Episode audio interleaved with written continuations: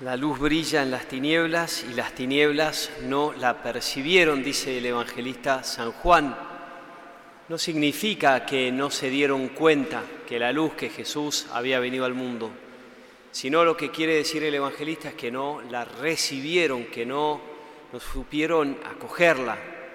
Y esto en, la, en el nacimiento de Jesús se da de un modo eminente, si se quiere, en los pastores conocemos bien la historia. Si uno viaja a México en, esta, en este tiempo del año, hay una tradición de las muchas que tienen que se llama las posadas. Es una representación que ellos hacen de los pastores que van, de, perdón, José y María, que van pidiendo una posada para el niño y para ellos, y cómo son rechazados se realiza muchas veces de casa en casa, van cantando la gente y van golpeando la puerta. Del lado de adentro está quien hace las veces del posadero y del lado de afuera están quienes van cantando, haciendo las veces de José y María. Y se da un diálogo muy llamativo entre ellos, el primero es José que pide entrada y leo brevemente una parte de esto que está es cantado. José dice, en el nombre del cielo pido posada porque ya no puede andar más mi mujer amada. Y el posadero contesta, aquí no es mesón, sigan adelante. Yo no puedo abrirle, no vaya a ser un tunante. Traduzco, ¿no? significa alguien de mala vida. José responde, no seas inhumano, ten caridad, el reino de los cielos te lo premiará. Y desde adentro el posadero responde, ya se pueden ir y dejar de molestar, si me enfado más, los voy a apalear. Y José y María tienen que seguir hasta otra casa, golpean nuevamente y dice, soy carpintero y me llamo José, venimos rendidos desde Nazaret y desde dentro del posadero, no me importa su nombre, lárguense de aquí, yo lo que quiero es dormir. Por último, en la tercera posada o la cuarta donde van a golpear, finalmente se les abren las, las puertas. Los rechazos en este canto tan tradicional son por distintas razones, por miedo a un ladrón, por enfado, por ganas de dormir, por querer estar cómodo, por lo que fuera, pero es una realidad que rechazar a Dios es una posibilidad. Triste, pero real. El Evangelio lo consigna con esas palabras. La luz brilla en las tinieblas y las tinieblas, es decir, el mundo a donde Jesús vino a brillar, no la acogieron, no la recibieron, no la percibieron, según las traducciones de la Biblia. Y para recibir a Dios lo primero que hay que hacer, como escuchamos muchas veces, casi, quizá casi hasta el cansancio, es vaciarse, es decir, abrir un espacio para poder recibirlo. Hablando de tradiciones, dicen que los españoles de Castilla tenían por tradición poner nombre a los pastores, que sus apellidos dicen que se llamaban Bras, Gil Menga y Llorente, todos nombres españoles, ¿verdad? Y otra leyenda de los pastores dice que apenas recibieron la visita del ángel, fueron a visitar al niño y que había uno, el más pequeño, como solían llamarlo, un zagal, es decir, un pastor de los pastores, en el sentido de que era un pastorcito, un niño que ayudaba, era de ayudante, de pastor de otros, y dice esta leyenda que cuando fueron a ver al niño Dios se sintió avergonzado. Era el único que no tenía nada, absolutamente nada para darle al niño Dios.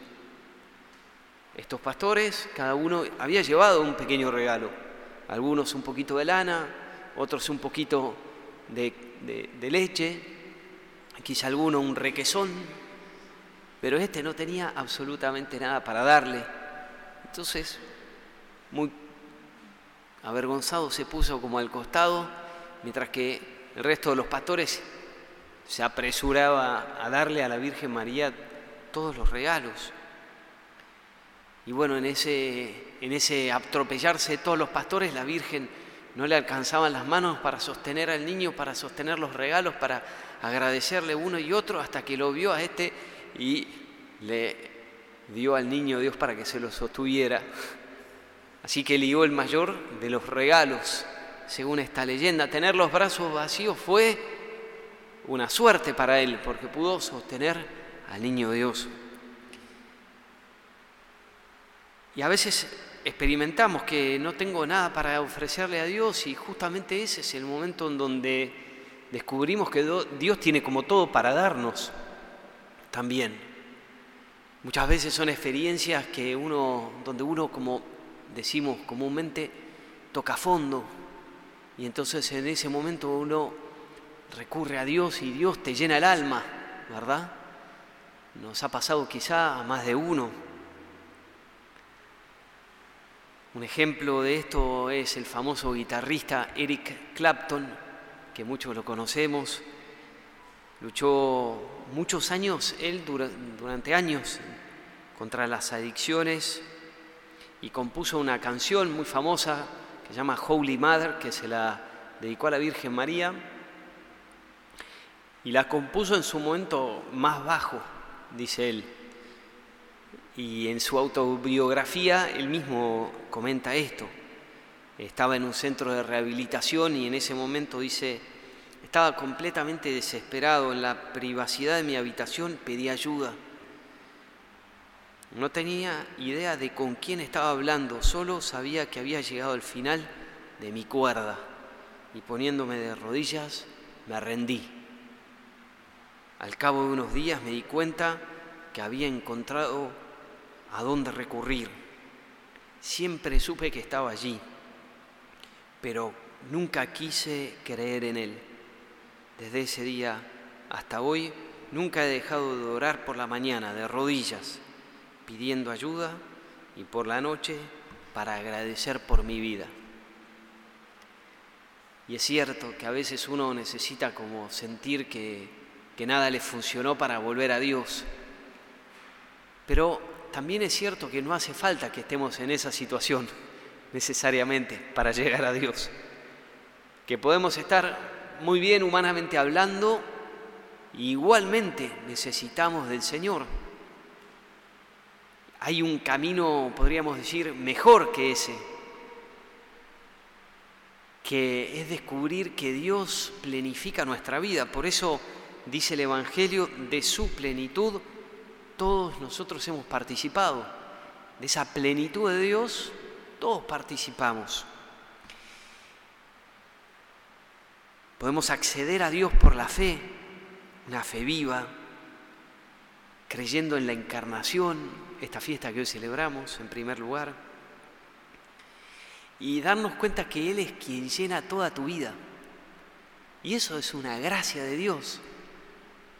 Darte cuenta que Él es de su plenitud recibimos todo, que Él es quien levanta, que hace mejor, que planifica, que realiza plenamente, que completa, que exalta nuestra propia humanidad, que la mejora de su plenitud todos hemos recibido.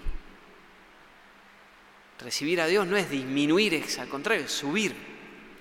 San Ireneo, un santo del siglo y obispo del siglo III, decía, famosamente, la gloria de Dios es el hombre viviente y la vida del hombre es la visión de Dios, completaba. Bueno, esa visión de Dios se dará en el cielo, pero ya desde ahora contemplamos a Dios, vemos a Dios que se ha hecho hombre. Y la gloria de Dios, lo que lo enaltece a Dios, es que nosotros estemos llenos de esa vida plena que Él vino a darnos. Por eso Jesús dice en otra parte, yo he venido a que tengan vida y vida en abundancia. Eso es lo que Dios quiere. Y eso es lo que da gloria a Dios. Que tu vida esté llena de Cristo, eso da gloria a Dios. Esa es la mejor, la mejor alabanza. Esa es la mejor adoración. Estar lleno de Jesús. Y por eso, como en todas las navidades, la invitación es recibí a Jesús, recibí a Cristo que ya sé que es un lugar común decir recibí a Cristo, pero lo, quizá lo, lo peligroso es que hemos hecho de esa frase una frase común, pero no necesariamente una práctica común. Sí decimos recibir a Cristo, pero no, no necesariamente lo practicamos. La palabra era la luz verdadera que al venir a este mundo ilumina a todo hombre, dice San Juan. ¿Y cómo recibimos? Miren, algo muy concreto para recibirlo ya, ahora, a Cristo, en este momento, en esta misa, cuando lo recibamos en la comunión. Cada misa es un Belén. Cada misa Jesús está, como estuvo en Belén, nace de las manos del sacerdote en cada Eucaristía y también aparece un poco oculto. Dice un santo que Jesús en el pesebre y en la cruz y en su vida, con su humanidad, de alguna manera como ocultaba su divinidad, pero que en la Eucaristía está oculto las dos, su humanidad y su divinidad. Y requiere una fe, una devoción mayor, una atención. ¿Y quién es José y María? Nosotros. Nosotros somos en cada misa José y María, que nos ponemos a los costados, que nos arrodillamos, que adoramos, quizás como el pastor, que no tenemos nada, que le decimos, Señor, acá te traigo lo poquito que tengo, no es difícil ni lejano, Belén está aquí, muy cercano nuestro, y es la fe la llave de acceso para entrar en contacto con ese misterio, la fe viva.